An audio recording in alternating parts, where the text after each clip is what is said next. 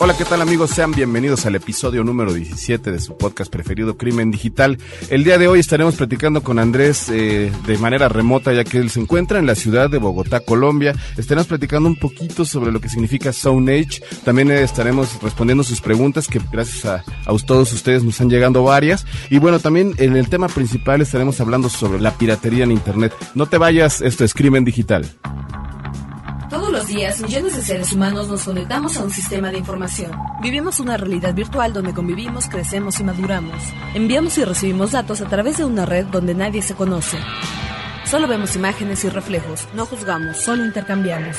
Es mejor estar informado, no hay pretextos. Crimen Digital, el podcast con todo lo relacionado al cómputo forense, seguridad en Internet y las últimas tendencias nacionales y mundiales del cibercrimen conducido por Andrés Velázquez y Mario Jubera.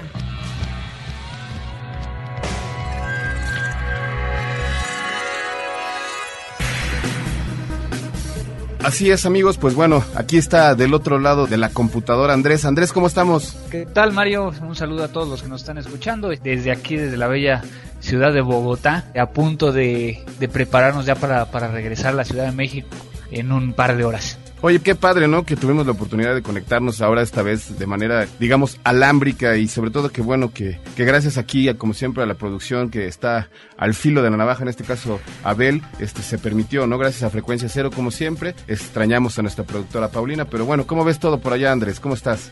Pues bien, acá, acá tenemos sobre todo. Acuérdense que, que Colombia eh, está en, en, el hemisferio sur, de tal manera que entonces está saliendo de, del invierno este, hace un poquito de frío, ha estado lloviendo mucho, eh, pero tenemos muy buenas noticias eh, desde acá que vamos a estar platicando con ustedes y vamos a estar hablando de un tema muy interesante que es la piratería en Internet. Así es, Andrés. Pues bueno, ¿qué te parece si iniciamos también este, platicándoles un poquito sobre los, las comunicaciones que hemos tenido con todos ustedes? Quisiera yo también a partir de esto eh, entrar al tema. Vamos a agradecerle a Waco por lo que nos comenta sobre esta situación del hackeo ético y precisamente él nos pregunta sobre qué significa Zone Age. Andrés, este, ¿nos podrías explicar de qué se trata esto?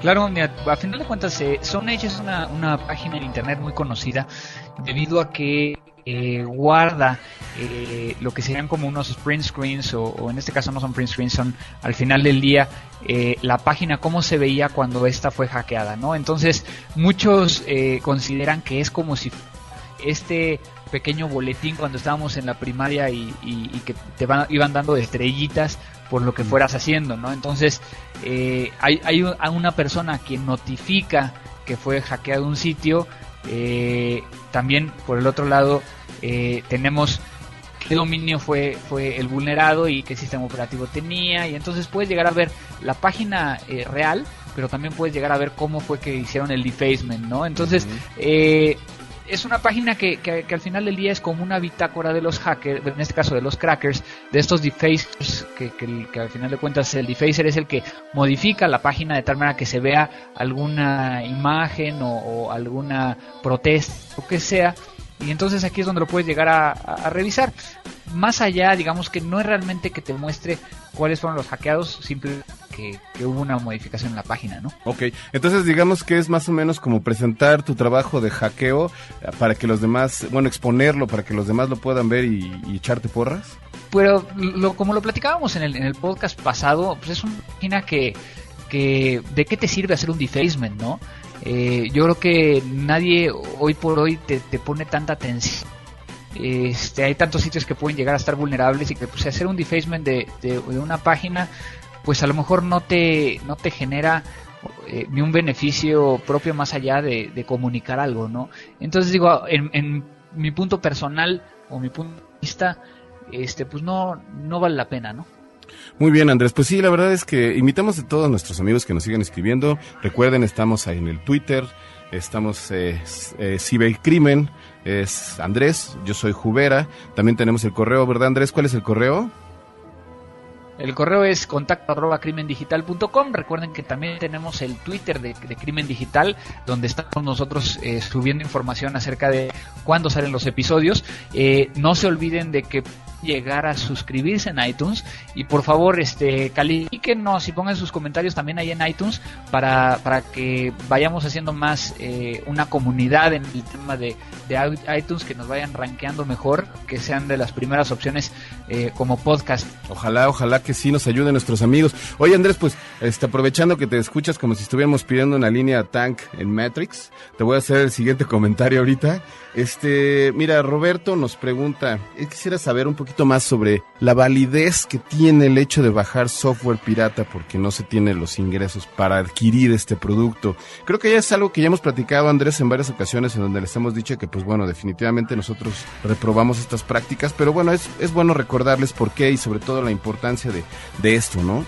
Así es, y, en este caso, bueno, Roberto eh, toma un, punto en particular que es eh, la piratería con herramientas forenses, ¿no? Entonces, eh, precisamente estoy acá en, Bogotá porque una de las acciones que vine a hacer por acá fue dar una plática acerca de, de la piratería en línea, ¿no? Cómo puede llegar a combatirse la piratería en línea, es la piratería en línea eh, y demás, ¿no? Quiero primero darle respuesta a Roberto acerca de esto, eh, principalmente por el hecho de que eh, es tan sencillo como que si tú estás haciendo un análisis forense y estás utilizando herramientas pirata, pues cómo puedes llegar a darle validez a tu dictamen, ¿no? Si tú mismo estás violentando la ley.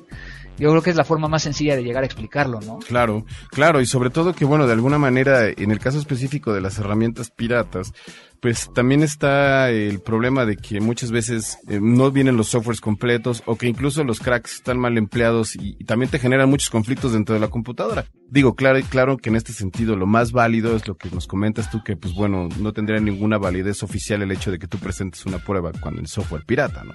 Digo, al final del día sí lo pueden llegar a aceptar como validez, ¿no? O sea, es decir, sí te pueden llegar a decir, ah, pues tráigalo, ¿no? Pero eh, digamos que la contraparte podría llegar a decir, bueno, a ver, muéstreme las, los, los certificados de sus licencias, muéstreme que usted ha adquirido ese software. Y, si de alguna manera tú no puedes llegar a probarlo, eh, pues entonces pierde, eh, perdería en este caso el, el, valor probatorio por el hecho de que, no lo está haciendo de una buena manera, ¿no? Entonces, eh, yo creo que, que, esa sería la respuesta que le podía llegar a dar a, Roberto, que a final de cuentas, eh, y esa es una área de oportunidad o uno de los grandes problemas que tiene el cómputo forense, ¿no? Las herramientas efectivamente son costosas y eso hace también que, sean eh, ciertas personas las que se dediquen a, este tipo de, acciones, ¿no? Así es. Oye, Andrés, pues, ¿qué te parece si regresamos un poquito más adelante sobre el tema? Y mientras platicamos también de alguien más que nos escribió, en este caso Emilio nos platicó sobre algo muy específico que era un tema de acoso sobre, sobre Facebook. Bueno, él nos pidió ayuda, nosotros con muchísimo gusto ya, ya veo que ya están trabajando contigo. Entonces, pues bueno, en realidad este solamente quisiera decirle a toda la gente que nos sigan escribiendo, sobre todo también si tienen este tipo de dudas, porque bueno, tú de alguna manera también les puedes indicar cuáles serían los siguientes pasos, ¿no? Claro, y bueno, aquí eh, lo único que les pido es un poquito de paciencia. Recuerden que, que pues, estamos viajando, estamos este, contactando mucha gente y mucha gente nos está contactando. Entonces, nada más un poco de paciencia. Habrá situaciones donde lamentablemente no pueda llegar a apoyarlos eh, en todo el proceso, pero les puedo llegar a, dar cierta información acerca de cómo pueden llegar a, a, realizar algo, ¿no?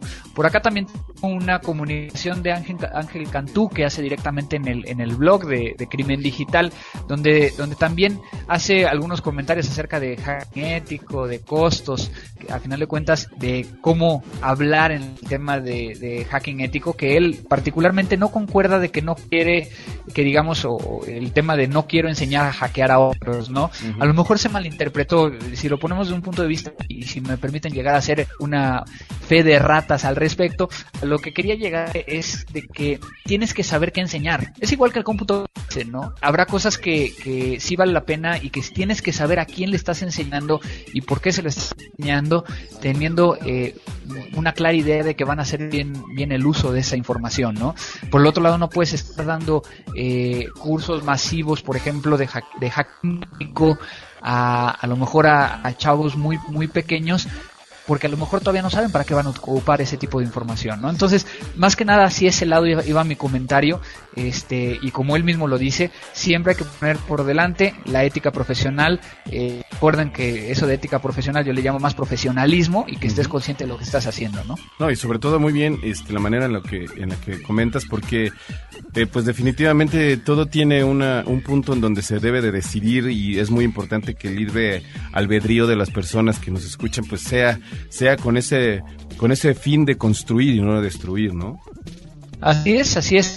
Digo, y, bueno, al final del día, eh, esto, esto demuestra y, quiero agradecer eh, a, todos aquellos que nos están escribiendo porque estamos recibiendo más correos electrónicos. De hecho, ahorita estábamos, eh, antes de, empezar la grabación, diciendo, oye, y este ya lo dijimos, no lo dijimos y, y, demás. Muchos otros se quedaron ahorita fuera que vamos a estar contestando personalmente, pero pues muchas gracias a todos ustedes que están mandando sus, sus comentarios al respecto, ¿no? Sí, no, la verdad es que les agradecemos muchísimo. Y pues bueno, vamos entonces con el tema más importante. no te vayas sigues aquí en Crimen Digital. Lo nuevo. Bueno, pues ya estamos de regreso. Ahora sí, ya con el tema principal, vamos a platicar sobre qué es la piratería en Internet, cómo es que realmente nos afecta y sobre todo cómo la estamos llevando hacia esta parte de cómputo forense. Andrés, pues tú, eh, damos inicios a las hostilidades, ¿no? A ver qué opinas sobre este tema. Bueno, yo creo que aquí, y, y, aprovechando que estuve yo haciendo una investigación muy a fondo al respecto, eh, puedo llegar a comentarles, por ejemplo, que según el, estudio de piratería lanzado hace un par de meses, estamos hablando de mayo del, del, 2010, por la BSA y, IDC, indica que, que Latinoamérica está en el segundo lugar de piratería con un 63% en el 2009 y un 65% en el 2008, ¿no? Entonces, este los únicos que nos ganan es, eh, lo que es centro y el este de Europa con un 64%. Entonces, este, es impresionante lo que está sucediendo y que al final del día a mí me llamó la atención porque llegó entonces a empezar a buscar más información y poder llegar a detectar mucha información con respecto al, tema de piratería, centrándolo mucho a la, lo que es piratería en línea, ¿no? Que obviamente hay que hacer la diferencia, ¿no? La diferencia entre piratería en línea y piratería física, ¿no? Sí, no, y sobre todo también que, bueno, eh, eh, eh, como bien lo dices, la BCA es un organismo que ha peleado incansablemente en contra de la piratería de software. Y pues bueno, que también de alguna manera estas, estas, estas cifras son el reflejo de un mercado donde pues realmente no hay maquillaje, no hay nadie que diga que no lo haga, ¿no? Sino simplemente son, son los datos tal cual nos da la industria y pues que bueno, que como bien dices es algo preocupante y que, y que pues bueno, no, no le vemos el fin, ¿no?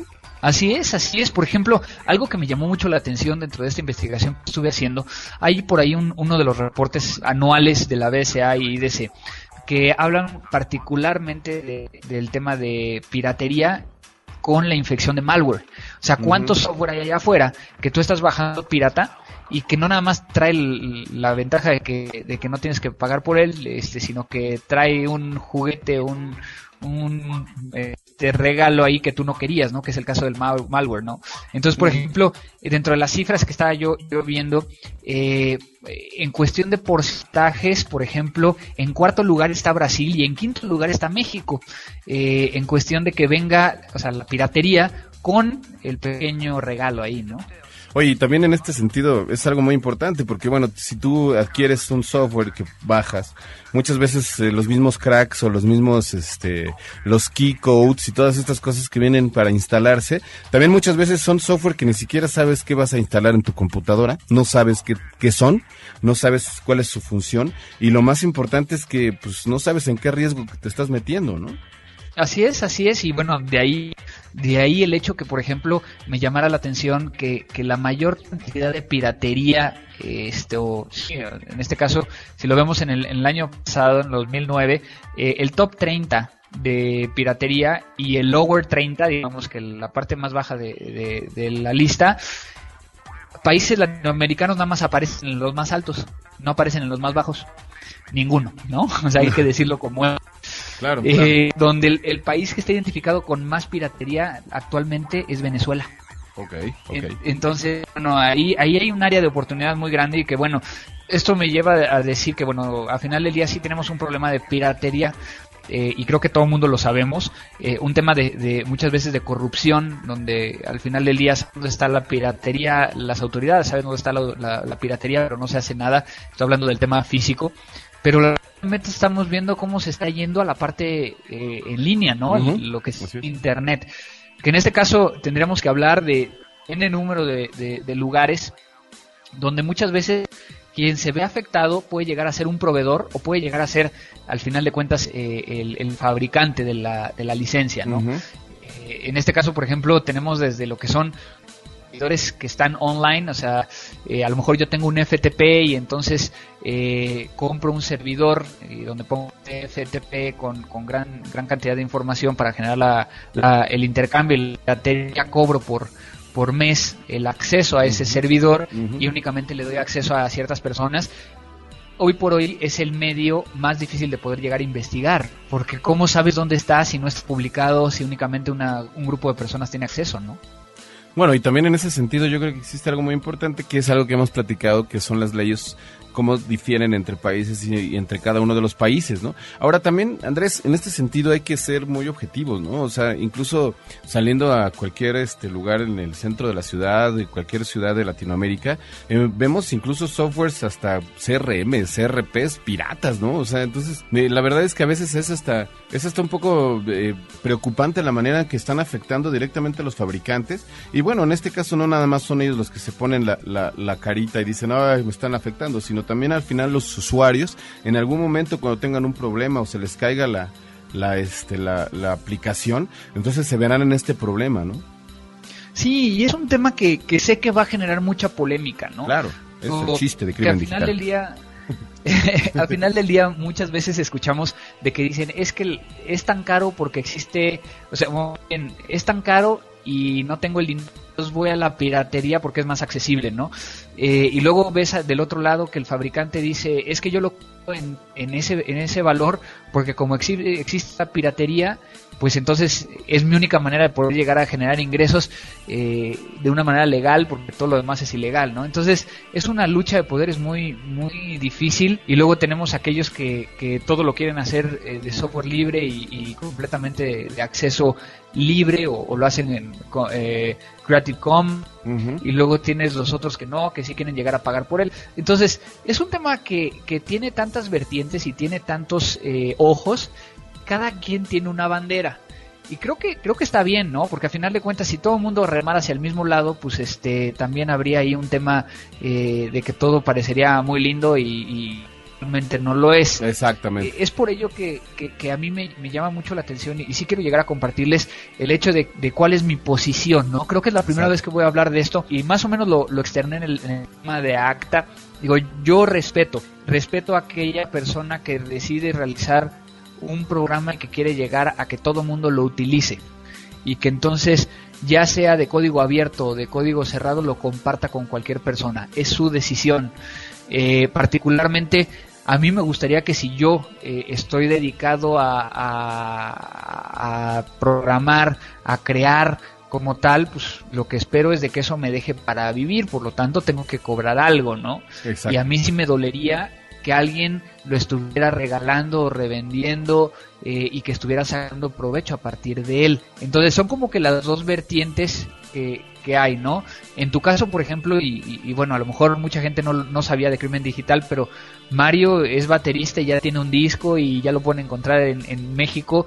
Este, en este caso, por ejemplo, tú, eh, ¿cuál es tu posición con el tema de piratería? ¿no? Fíjate, Andrés, que, definitivamente es algo muy extraño. Eh, nosotros, eh, el disco está disponible en la tienda de, en las tiendas más importantes de, de México, próximamente estará en Colombia, al igual que también en Ecuador. El problema con nosotros y la piratería es que, bueno, ya, ya hemos visto físicamente el disco pirata.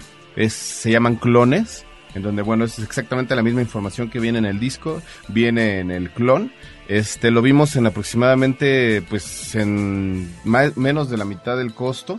Y la verdad es que pues por una manera este primero nos indica que que la banda se está haciendo más famosa, aunque no lo quieran creer, y por el otro lado este nos pone en una situación muy compleja en donde definitivamente comprendemos y sabemos que los discos cuestan mucho dinero, pero sabemos que las, las empresas y los grandes corporativos fueron los que pusieron una pauta en, de una manera equivocada.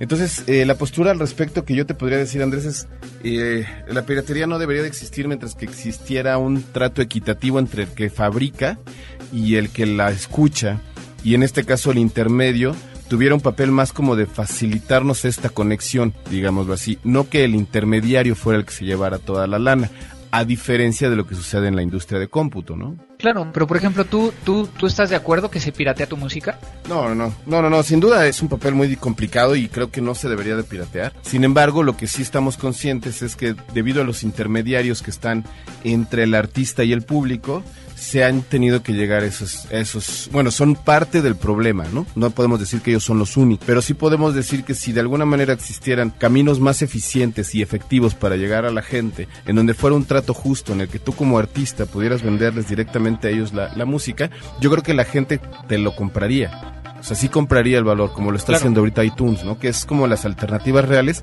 a una industria que pues durante años se quejó, pero que tampoco propuso. Claro, claro, ¿no? Y al final de cuentas, digo, aquí acuérdense que son, son cuestiones también políticas y demás, ¿no? O sea, por ejemplo, eh, podríamos llegar a estar cobrando por este podcast, ¿no? Pero desde un, primer inicio, cuando nos sentamos tú y yo, fue de, oye, pues esto lo queremos hacer por ayudar y lo que queremos es de que, de que la gente se concientice y demás, ¿no? Exacto. Que obviamente también hay, un tema de que, de que nosotros trabajamos en otras cosas y, hacemos otras cosas, lo cual, pues, por lo menos nos deja respirar un poquito, ¿no? Así es. Este, pero al final del día lo que, lo que nosotros estamos buscando es, es, compartir, ¿no? Ahora, yo creo que aquí el, tema, eh, y entendiendo ya el, concepto de piratería y lo que pensamos cada uno, hay que llevarlo entonces al tema de, Internet, ¿no? ¿Cómo vamos con el tema de Internet? Porque eh, también aquí hay un problema y, como yo lo estaba analizando, tenemos un problema legal, como lo hemos tenido en, el tema de los delitos informáticos, eh, el tema de que, de que tenemos jurisdicciones, qué pasa si el servidor y qué pasa si, si el servidor no está en otro lado. Y bueno, esa es, esa es la figura más sencilla de poder llegar a perseguir, ¿no? Porque si nos vamos al tema de redes P2P o peer-to-peer, este, nos metemos en otra bronca, ¿no? No, hombre, o sea, yo creo que ha, sido el problema, uno de los problemas más difíciles de la legislación en Internet, ¿no? Yo creo que desde que nacieron el, yo creo que son esos temas que nadie se esperaba y que, bueno, sin embargo han tenido un auge y un crecimiento increíble. ¿no? Sí, igualmente sabes por qué. El otro día estamos platicando acerca de esto con una serie de amigos y lo que me decían es de que tú puedes llegar a tener un 80% o un 90% de un archivo y lo puedes estar haciendo ese 80 o 90% de un archivo. Eh, pues no estás hablando de que, de que tienes un archivo completo. ¿no? Así es. ¿Qué, cómo, se, ¿Cómo sucede ahí la parte legal, no? Eh, el, otro lado tenemos digo, herramientas como el eh, e como este eh, el Casa, el, Nutella, o sea, hay, hay tantos que, tienes allá afuera. Que, que, son utilizados para poder llegar a ser, eh, para poder llegar a piratear tanto en lo que es música como lo que son programas que pueden llegar a generar esa, esa problemática, ¿no? Y después tenemos otro, otra área que es cuando tenemos los torrents. Ah, los que los torrents a final de cuentas estamos hablando de una página web la cual indica cuántos readers tiene, cuántas personas que están compartiendo o, eh, sembrando en este caso pues, sería la traducción directa información y que de ahí te lleva una red P2P, ¿no? Entonces es, es muy complicado, ¿no? Porque a final de cuentas, en el caso de los torrents y, particularmente yo haciendo algunas pruebitas, pues tienes la IP de, de, quién te está compartiendo el archivo, ¿no? Y estás bajando un pedacito de una persona, otro pedacito de otra persona y otro pedacito de persona, ¿no? ¿Cómo le tendrían que hacer las empresas para poder agarrar a todos, ¿no? No, eh, yo creo que en realidad es un tema muy difícil que también tiene que ver con la velocidad en la que se transforma la industria, en este caso Internet, y qué tan adelante va con las legislaciones, ¿no? O sea, eso ya lo hemos platicado, que de repente apenas están tratando de encontrarle el, primer este tapón y ya de repente les surgieron otros 20 hoyos más, ¿no? Sí, y entonces ahí, cuando yo empecé a hacer esta investigación y que, que, empecé a sacar información, dije, bueno, está chido esto de, de poder llegar a, identificar cuáles son los, sea, las formas en que está la piratería en línea, ¿no? Que es lo que hemos estado platicando. Esas, son las formas, ¿no? Eh, incluso, por ejemplo, tendríamos que agregar el tema de, por ejemplo, de los sitios de remate, ¿no? O sea, de, bueno, más bien de subasta, de remate.com, Mercado Libre, ah, este, todos estos sitios que te ofrecen la misma piratería en estos sitios, ¿no? Entonces, eh, eso tenemos que, que agregarlo. Pero entonces, cuando empiezo a analizar toda esta información, digo, bueno, y entonces desde el punto de vista del usuario, ¿qué le conviene? ¿Le conviene tener piratería o no tener con piratería? Porque entonces ya vamos al punto donde si yo tengo piratería, ¿cómo sé funcionando correctamente el programa que, acabo de piratear o que acabo de craquear, ¿no? Entonces, ahí, ahí por ejemplo me recordé de una situación muy interesante y que muchas veces he compartido y que, de hecho por ahí estuvo alguien que, estuvo preguntando acerca del caso de Estonia. Este, y, bueno, en el caso de Estonia, nada más para recordarles, eh, Estonia resulta ser que es una, un, país que se encuentra eh, adherido a la Unión Europea. Eh, que de hecho, bueno, eh, fue anexada por la Unión Soviética en 1940, dominada por los nazis de 41 a, 44, reclutada por los soviéticos en 44 y las últimas tropas rusas de en 1994. Resulta ser que entonces es un país que tiene 1.4 millones de habitantes, ¿no? Es, es un país pequeño, pero ellos dijeron, vamos a hacer una iniciativa un proyecto para todo el país y lo que queremos hacer es ser el más duro, el más bueno en el tema de, TI. Eh, el poder llegar a tener todo controlado vía computadoras, de tal manera que, pues imagínate, ¿no? No pueden pagar impuestos, sino que controlan eh, el agua y controlan la electricidad y los cajeros electrónicos y todo está controlado vía Internet. De tal manera que entonces eh, resulta que en el 2007 deciden mover una estatua que se encontraba en la capital. En la capital de Estonia eh, hay una estatua de un soldado ruso caído que dicen, bueno, nosotros ya no estamos, o sea, ya no somos parte de Rusia, pues vamos a moverla, ¿no? Eh, en un plan de, crear una nueva identidad eh, nacional y entonces vamos a moverla un poquito hacia acá, hacia el panteón, ¿no? Y pues resulta ser a, diferencia de cómo se maneja en América Latina, de que, de que todo el mundo sale a las calles a tratar de, de, detenerlo y hacer un, un, show, este, pues resulta ser que empiezan las protestas pero en línea y empieza a haber ataques en línea. Era que llega un momento donde el sitio del ministro, donde el sitio de la policía, del Ministerio de Finanzas, bancos, compañías de comunicación, empresas, se ven generadas por este ataque de denegación de servicio. Entonces, el primer ministro decide bajar y decir, ¿saben qué es? Para que no nos ataquen y para tener todo controlado bajando Twitch, pues ¿qué crees que pasó?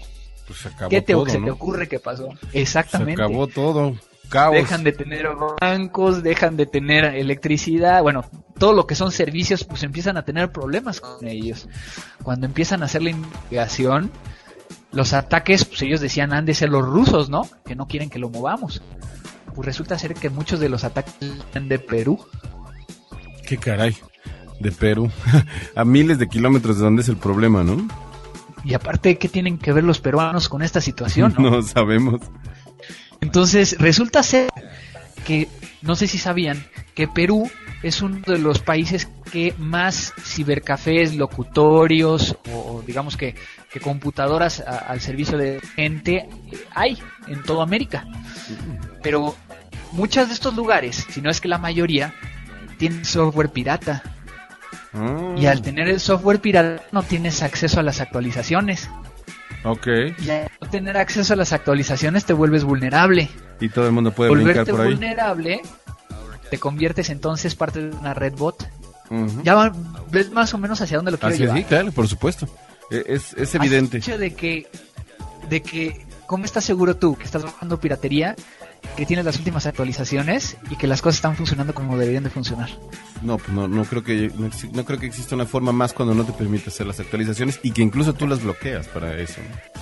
Sí, entonces, pues es un, un tema que, que, me llamó mucho la atención y, eh, y que no es, es un claro ejemplo de que a lo mejor estamos sacrificando y, la forma más sencilla, y como yo se los he dicho en, en, otras ocasiones, a lo mejor compras un antivirus pirata yo creo que lo importante de un antivirus no es el, software, sino son las actualizaciones. Exactamente. Entonces, si vas a, poder, a necesitar o si vas a, en caso, a, requerir las actualizaciones, la única manera de obtenerlas es pagando. Y si lo haces de manera pirata, ¿cómo te aseguras que las actualizaciones que supuestamente estás bajando son las que realmente van a servir, no? y las que van a permitir que tu producto se mantenga trabajando de una manera estable, ¿no? Exactamente. ¿Por qué me estás contestando que sí, ya cerremos el tema? ¿Ya te dio miedo o qué? No, no, no, no, no, no. Lo que pasa es que el señor productor dice que ya nos pasamos como 25 minutos. ¿Qué les parece si mejor, qué les parece a toda la gente que está allá afuera? Si nos mandan sus preguntas específicas de cómo quieren abordar el tema y este y hacemos otro programa, Andrés, ¿cómo ves? Lo que pasa es que tenemos tiempo hasta como para tres programas. Más bien, tenemos eh, eh, material como para tres programas, ¿no? Pues es impresionante todo lo que puede llegar a ver en Pirata. Oye, estaría muy padre también dentro de ese tema igual y si tuvieras algún conocido en la BCA o en algún lugar así que nos pudiera platicar algo. Correcto. Sí, sí, de hecho conozco gente de la BCA, incluso eh, eh, gente que podría llegar a, darnos una muy buena eh, perspectiva. Este y pues platicamos digo aquí el único problema y como como este ya les había dicho ahí a la producción y pero que no los demás pues me toca estar viajando los, los próximos meses. Entonces muchos muchos van a hacer este contactos remotos. Algunos vamos a estar haciendo entrevistas eh, los cuales voy a estar grabando y, y vamos a estar pasando por aquí. Así es, pues ya saben amigos, no se vayan, este, vamos a seguir con este tema de, de internet, vamos a verlo desde diferentes puntos de vista, vamos a platicar con realmente con todas las personas involucradas y pues como siempre decimos, lo más importante aquí es que también ustedes nos, nos digan de qué, qué les gustaría saber, ¿no? al final del día y para terminar Así es. este, y que no, y que no te corran, digo, yo no tengo problema porque aquí no me alcanza a aventar nada el señor productor, pero este, en este caso, ah, recuerden, al final del día, el violentar un uso de licencia es un delito. Perfecto, recuerden eso. Recomendaciones. Y bueno, en el, en el tema de las, de las recomendaciones de, de herramientas, hoy, traigo una en particular que he estado probando y que eh, parece ser que, que funciona bastante bien. Hay que seguirla, hay que seguirla revisando. Eh, sin embargo, bueno, les, les pido que también me echen la mano a, a revisarlo. Y es una herramienta que se llama JPEG Snoop. Eh, que es una herramienta como lo manejan aquí para poder llegar a identificar si una foto ha sido editada. Es decir, ¿cuántas veces eh, tú quieres llegar a saber si una foto eh, le metieron ahí Photoshop o le hicieron algo, le quitaron y demás? Lo que hace es que por medio de, de firmas de compresión puede llegar a tratar de saber si esta eh, fotografía fue eh, editada este, o, hay una alta probabilidad o una baja probabilidad o prácticamente pues es la, la, la original, ¿no? Eh, el, página donde pueden llegar a bajarlo es eh, impulsadventure.com, diagonal foto, diagonal. eh, es todo un, un- un tema ahí este difícil porque es bastante grande, pero lo vamos a poner en el, en el blog y poner obviamente pegado aquí al, al, al podcast para que ustedes puedan llegar a, a, a obtener la información y saber de dónde llegar a bajarlo, ¿no? Aquí a final de cuentas eh, mucho de lo que hace es basado en, en hashes eh, y, y de las cámaras, ¿no? Mm. Oye Andrés, y esta esta página, la estoy viendo, está está muy interesante. Bueno, está, está muy llamativa. Lo que yo quería preguntarte es esto lo puedes utilizar dentro de una dentro de una investigación. Esa es una excelente pregunta. O sea, eh, para poder llegar, y, y prácticamente lo que nosotros hacemos para poder llegar a utilizar una herramienta dentro de nuestras investigaciones, pues tenemos primero que validarla y después buscar que alguien más haya validado y que darle cierto peso, ¿no? O sea, no le estoy diciendo que esta es la ley, o sea, no le estoy diciendo que en este caso eh, confiemos ciegamente en la herramienta, eh, pero que vean cómo, cómo utiliza eh, estos algoritmos, cómo hace, hace las cosas de tal manera que podemos llegar a, a saber que fueron editadas o no. Híjole, la verdad está buenísimo. Lo que sí es, es muy importante a todos nuestros amigos es que se metan en el en, el, en la página del podcast, crimendigital.com. Ahí va a estar la, la, este, la liga, porque sí, bueno, es así, ya saben, de esas infinitas con diagonal, más diagonal, más diagonal. Entonces, pues les recomendamos que la chequen, ¿no? Así es. Digo, aquí recuerden que, que- que lo que hace es eh, revisar el, el fingerprint o la firma de las de las cámaras, ¿no? Entonces, eh, si es si, si la cámara con la cual fue tomado no está dentro de la base de datos de ellos y, y tiene la firma de compresión, pues a lo mejor les dicen que no es original. Entonces, puede haber algunos falsos positivos. Es algo que, que- quiero dejárselos nada más desde un punto de vista de que revisemos y que vayamos viendo cómo, cómo funciona. Y pues es una forma de también a lo mejor si hay algún programador por ahí que quiera llegar a meterle mano, pues tratar de cooperar con el, con este proyecto, ¿no? No, hombre, la verdad es que está increíble, sobre todo también porque te da el- la posibilidad de verificarlo desde el origen y creo que de alguna manera eso también este, te puede ayudar mucho a guiar este pues un procedimiento o incluso bueno también verificar la, la veracidad como lo decíamos, ¿no? Así es, así es, pero bueno, esa fue la recomendación del día de hoy. Hay que pasársela a Carlos Trejo y a Maussan para que hagan sus investigaciones correctamente, ¿no? Exactamente, para nuestros amigos latinoamericanos, ellos son este, cazadores de ovnis. Entonces, para ver realmente las fotos que les envían, son realmente de ovnis y no de moscas ahí este, un poco gordas, ¿no? así es, Andrés. Oye, pues este, pues amigos, se nos ha acabado el tiempo. Andrés, eh, ¿algo más? ¿Alguna alguna cuestión que quisieras agregar para, para nuestros amigos o, o por lo menos que nos platiques por dónde vas a andar viajando ahora en esta siguiente etapa? Pues ahora voy a andar viajando por todos lados, por menos aquí en Colombia tuve tiempo de, echarme mi ajiaco, mi, mi, bandeja paisa, una lechona, este, ya ves que por el tema de comida no, sí, no, el, este... te pareces al de Man vs. Food de ahí de, del Dinner Channel, algo así, de, de esas personas que van comiendo todo en todos lados. Así es, así es. Pero bueno, vamos a estar eh, por ahí, vamos en, en Estados Unidos. Viene, viene el High Technology Crime International Association Conference, que es una conferencia eh, de, de alta tecnología, del cual eh, soy miembro de la asociación. Vamos a estar por allá. de ahí vamos a estar viajando eh, a Chile, tengo que regresar otra vez a Estados Unidos a un evento eh, organizado por, por eh, un proveedor, donde quieren que hablemos un poquito de delitos informáticos en general, regreso a Colombia, posiblemente a Argentina, entonces vamos a estar dando vueltas por, por América Latina, ah, me acaban de confirmar también Panamá, entonces, este, pues ya sabes, ¿no? Cómo es este esta situación, cargando mi mochila con mis gadgets a todos lados y pues saludándolos de manera remota, ¿no? Exactamente, ¿no? Y pues también este, agradecerle como siempre a Frecuencia Cero por todo su apoyo en la realización de estos enlaces. La verdad es que este pues creo que al menos Crimen Digital nos hemos este, caracterizado también en traer ideas innovadoras para que este, podamos realizar nuestra chamba, como en este caso es estar conectado en la Matrix y recibiendo la información de, Andrés. Y pues bueno, también incluso lo que hicimos hace poco en Campus Party. Entonces, pues bueno, todo esto lo hacemos para todos ustedes. Y pues Andrés, este, algún mensaje final, como ya sabes, como entrevista, ¿alguna cosa que quieras agregar? No, simplemente agradecerles a todos los que nos están mandando mensajes. Recuerden que nos pueden contactar vía Twitter, arroba cibercrimen o arroba jubera, el mail que es contacto arroba crimendigital.com. Vienen cosas buenas en frecuencia cero. Eh, vamos bastante bien aquí. Un agradecimiento a Abel ahí en, cabina. Muchas gracias a ti que, que sorteaste este, los tráficos del Bicentenario para, ir a la cabina. Estuvo muy interesante, este, Andrés. Creo que acabo de romper un récord. Hice dos horas para llegar a la del Valle dos horas y cuarto. Me siento muy contento por estos arreglos que están haciendo en la ciudad. La verdad es que le agradezco al gobierno del Distrito Federal por esta oportunidad que me da de estar dos horas y media en mi coche. Gracias. Me parece correcto. Bueno, pues este, ustedes saben que grabamos normalmente antes este este podcast. Eh, eh, viene el, la, en este caso apenas va a llegar el tema de del bicentenario de independencia de, México. Muchas felicidades a todos los mexicanos que nos están escuchando. A los de otros países, acaba de ser la de Colombia hace un par de meses. Así es. Eh, fue la independencia, no el bicentenario, pero la independencia de Brasil. Entonces, pues estamos muy celebrados en toda América Latina.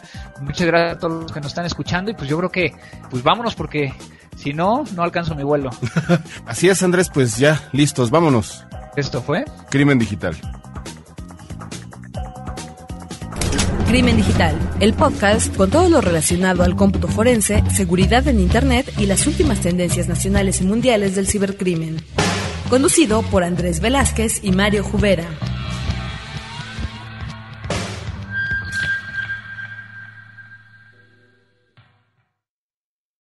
Lucky Land Casino asking people what's the weirdest place you've gotten lucky? Lucky? In line at the deli, I guess? Aha, in my dentist's office.